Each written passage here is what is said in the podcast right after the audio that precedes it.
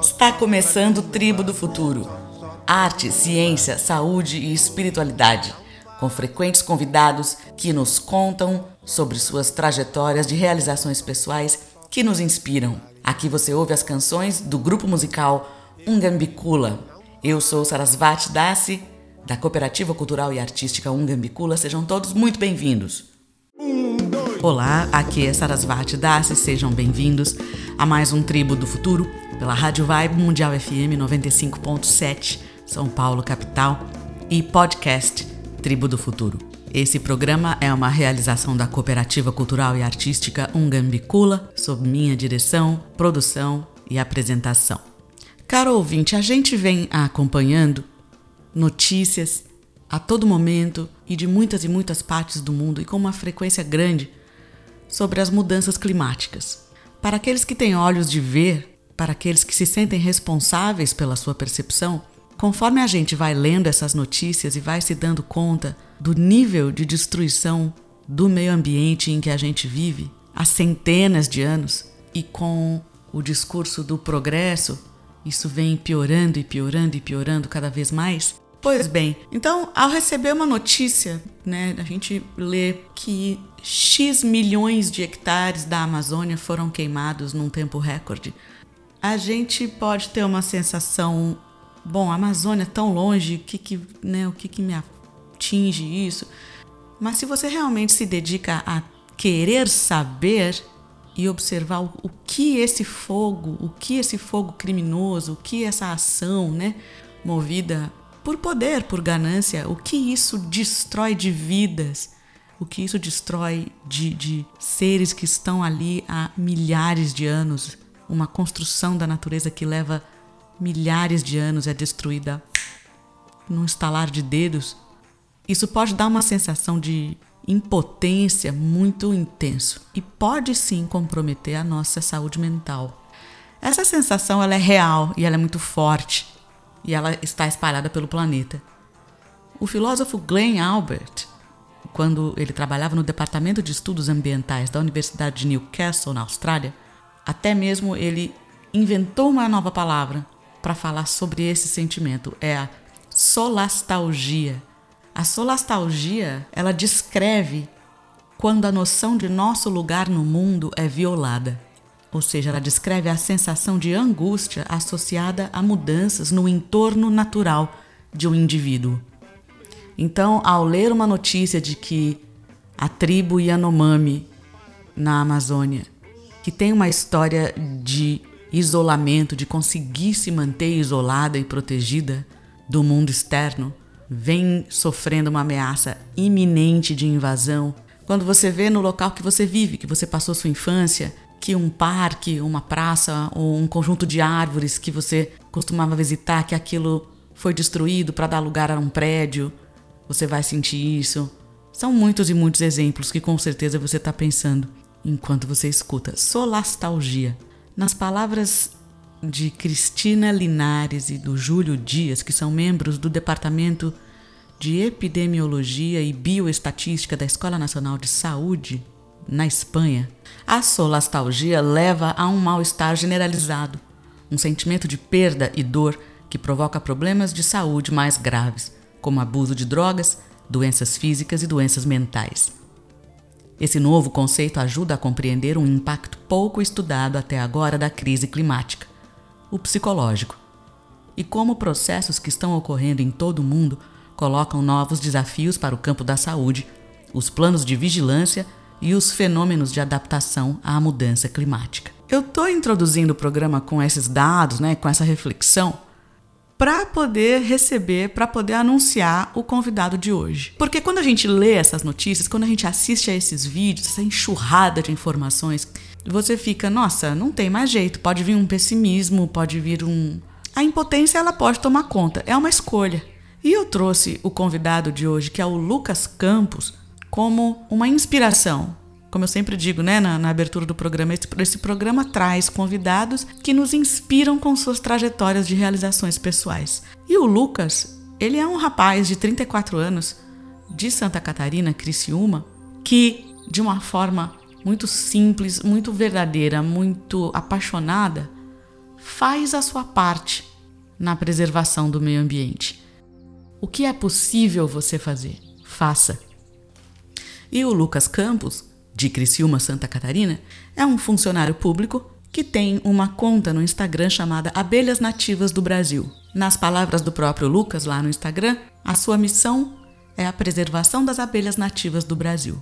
O Lucas vai falar de onde veio essa paixão, ele vai descrever as abelhas nativas do Brasil, mostrando como que de forma simples é possível fazer a diferença em si mesmo, já que ele conta como que cuidar dessas abelhas é uma verdadeira terapia para ele e cuidar do entorno, do ambiente ao redor dele e a ressonância que isso pode ter com o planeta. Lucas, seja muito bem-vindo. Fala um pouco de você, onde você nasceu, onde você vive. Aí, Lucas, você me contou que é um apaixonado pelas abelhas do Brasil. Quando é que começou essa sua paixão? E depois eu peço para você falar sobre as características gerais das abelhas nativas brasileiras, partindo da principal, que é o fato delas não terem ferrão. Boa tarde, é, meu nome é Lucas da Silva Campos, eu tenho 34 anos, eu nasci na cidade de Criciúma, Santa Catarina.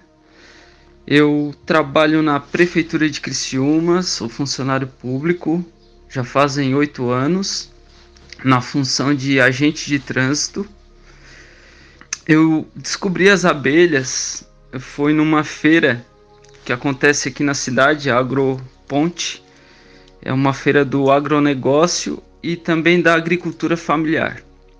Então, visitando o stand lá, é, existe uma associação aqui, a MESG, e ela colocou um stand e levaram abelhas assim para para exposição.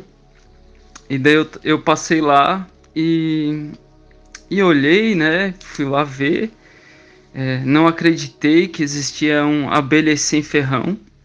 Para mim só existia a abelha com ferrão, a Apis mellifera, que era que eu já acompanhava nas flores, comprava um mel delas também. Ali foi o primeiro contato que eu tive com abelhas sem ferrão. E daí foi amor à primeira vista, né? Eu costumo falar isso, que depois daquele dia eu, eu comecei a, a pesquisar sobre elas, a estudar, conversar com pessoas que já criavam na minha cidade, né? Então eu passei a fazer um procedimento que a gente chama de colocar isca para capturar os enxames, que é na época da da primavera as abelhas soltam enxames, daí eu aprendi a fazer as iscas, coloquei, aí eu tive a minha primeira captura é, e depois posteriormente que tu captura tu coloca na caixa, né? Depois eu comprei um enxame também, eu ganhei outro enxame de um amigo e assim eu comecei a criar. É, no Brasil falar um pouco no, no geral, assim, são mais de 300 espécies de abelhas sem ferrão. Elas não possuem ferrão, o ferrão delas é atrofiado, né? Elas são abelhas bem mansas, assim. Elas podem ser criadas no, no quintal da nossa casa, na sacada do apartamento. Elas produzem um mel muito saboroso também, né? E o incrível é que elas não têm ferrão, então elas não tem perigo de atacar e de ferrar alguém porque não tem ferrão, né? Então são abelhas dóceis e são fáceis de criar. Atualmente eu, eu tenho em torno de cinco espécies aqui no meu meliponário, que o local que a gente cria ela se chama meliponário. Cada uma tem uma característica, cada um tem um, o gosto do mel, cada uma tem um cheiro. É bem legal isso, é muito eu costumo dizer que é uma terapia criar abelhas sem ferrão. É, a gente fica olhando a abelha entrando, saindo da caixa, ela chegando com pólen, é, com néctar, que ela chega com o abdômen um pouco mais cheinho, dá para ver. Eu sou eu sou um, um, criador, preservador, um incentivador da, da meliponicultura, que é a criação de abelhas sem ferrão. Eu busco sempre ir nas escolas, falar sobre as abelhas, levar as abelhas para as crianças poderem ver, é, fazer degustação de méis. Lucas, o que é meliponicultura? como que funciona a meliponicultura e também conta pra gente um pouco desse caráter educacional que você tem dado para essas suas ações. Então, a, a meliponicultura é a criação de abelhas sem ferrão. E o nome que é chamado o criador dessas abelhas é meliponicultor. E o local que a gente coloca as, as caixas dessas abelhas é chamado meliponário.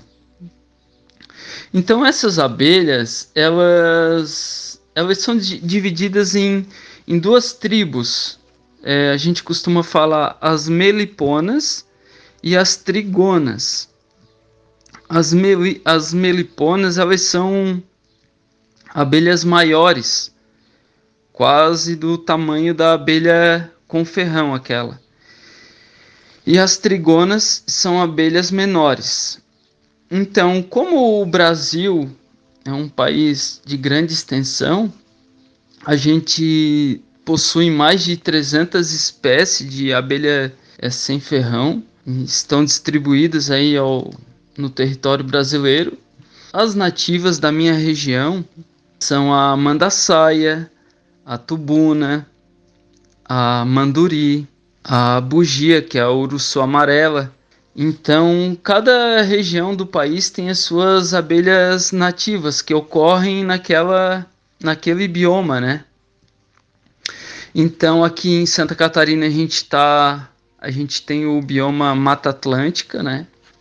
E é isso. Então, a pessoa que vai iniciar na, nessa criação, ela, ela precisa é, conhecer sobre as abelhas, buscar literatura, vídeos no YouTube é, é, procurar criadores, os meliponicultores, né? É, tem bastante conteúdo também no, no Instagram. E assim que ela passa a ter o conhecimento, aí, aí então ela ela compra a sua, a sua caixinha com abelha, coloca no seu quintal e, e passa a criar essas abelhas, né? Aí ela começa também a, a conhecer a parte de flores e plantas que são boas para essas abelhas, né? São essas plantas que fornecem o néctar e fornecem pólen e fornecem as resinas que as abelhas precisam para manter as suas colônias saudáveis. É muito importante, né, o criador, o, o preservador, ele, ele plantar, ele ser uma pessoa que goste de, de plantar, de cultivar, porque as nossas abelhas precisam, né? Não deixe de ler Raiz das Estrelas, O Jardim que é Meu, Um Jardim que é Nosso, um tratado sobre ética profunda do escritor Pavitra Shankar. A importância de se aprender a ler os eventos e apurar a percepção. Você adquire esse livro no site da Amazon ou diretamente no www.pavitrashankar.com.br. Voltando com Lucas Campos, da cidade de Criciúma, Santa Catarina. Lucas, que é meliponicultor, um, uma função, um hobby que ele encontrou, que faz bem a ele e tem um papel essencial na preservação das abelhas nativas brasileiras. Eu finalizo esse bate-papo com o Lucas pedindo a ele para descrever essa missão de preservação das abelhas do Brasil, que ele descreve né, lá no Instagram dele, Abelhas Nativas do Brasil. Gente, visitem, curtam, apoiem essa ação tão importante, tão essencial. A pergunta é se essas abelhas estão ameaçadas e mais do que isso, porque a gente sabe que estão, né? o que as ameaça? É algo, de, né? Porque muitas vezes não é algo distante, muitas vezes somos nós mesmos que, que, que simplesmente matamos uma abelha porque a gente assusta com ela, achando que isso não tem um impacto. E para terminar, eu pedi a ele para deixar o seu recado para o mundo. O que, que ele acha que o mundo precisa ouvir? E aqui eu já me despeço agradecendo muito a você, Lucas, pela generosidade e por esse trabalho. Atualmente, eu, como um criador e preservador, um meliponicultor, né? Eu estou sempre plantando, plantando árvores, flores. Estou sempre também indo às escolas, é passar esse conhecimento para as crianças, os adolescentes, para ele estar é, conhecendo essas abelhas sem ferrão, né, que podem ser criadas no, nos jardins da sua casa, nas sacadas de apartamento, e para ele já crescer entendendo sobre essas abelhas que eu fui conhecer muito tarde, não tarde, né, mas eu conheci com 32 anos, então eu estou tentando levar o conhecimento para eles conhecerem mais cedo, para estar preservando a, as nossas espécies, que é, devido ao crescimento urbano, é, o corte de árvores, isso foi colocando elas em extinção, né? Foram acabando com, com as abelhas. Então as pessoas iam lá, cortavam as árvores, não conhece a abelha, é, vai lá, é, come o mel e joga o ninho todo no chão é, e acaba a abelha morrendo. Então a gente precisa conscientizar as pessoas de, de cuidar delas quando encontrar um ninho desse, chamar alguém para fazer um resgate, né? É, jamais é, está tirando uma abelha da, da árvore, se a árvore está sadia, não corre nenhum risco, deixa a abelha na natureza, né? Deixa ela fazendo seu papel, que a, o papel da, da abelha é fazer a manutenção das, das florestas, fazer a polinização né, das flores. Então, as abelhas é, nativas do Brasil são responsáveis por, por 70% da polinização dos alimentos. E cada abelha, ela, ela poloniza um tipo de flor, né? Tem uma espécie que poloniza o morango. Tem uma outra espécie que precisa aquela flor para ser polinizada precisa que a abelha dá uma, uma vibrada, uma tremida. Então tem abelha que vai lá e faz esse procedimento de vibrar para poder polinizar. Tem a, a aquela abelha que a gente conhece, a mamangava, que ela é a polinizadora do maracujá. E devido ao tamanho da flor do maracujá, só a mamangava consegue fazer a polinização. Então, como a gente tem bastante espécies de abelhas é, nativas, ela cada uma tem a função de polonizar um tipo de flor, né? E elas mantêm, é, as nossas florestas de pé, né? fazendo esse trabalho de polinização. Então é muito importante a gente preservar e conhecer para estar preservando, né? É, eu espero que através é, dessa nossa conversa, é, pessoas passem a procurar sobre essas abelhas, entender sobre elas e, e estar criando essas abelhas nas suas casas, que vão estar contribuindo para a polinização. E também, ah, no tempo certo, dá para colher o mel delas, né, que é um mel muito saboroso. Cada espécie tem um gosto específico do, do mel. Ele é bem diferente do mel da, da Apis mellifera, que é aquela abelha com ferrão. Então eu convido a todos a, a procurar essas abelhas, procurar a conhecer sobre elas. É que assim a gente vai estar tá preservando e vai estar tá contribuindo para o nosso ambiente. Certo? Muito obrigado pela oportunidade. Quando precisar, só chamar. Um abraço a todos. Eu encerro o Tribo do Futuro com a canção Rogai por Nós, composição e arranjos e voz de Pavitra Shankar, cujo refrão resume tudo isso que foi discutido no programa de hoje. Você viu? Quem viu? Isso já é demais. Não sermos capazes de um mundo vivo. Você viu? Quem viu? Isso é tão visceral, cruel, tão mortal, não ter um paraíso em mim. Então, rogai por nós e até o próximo Tribo do Futuro.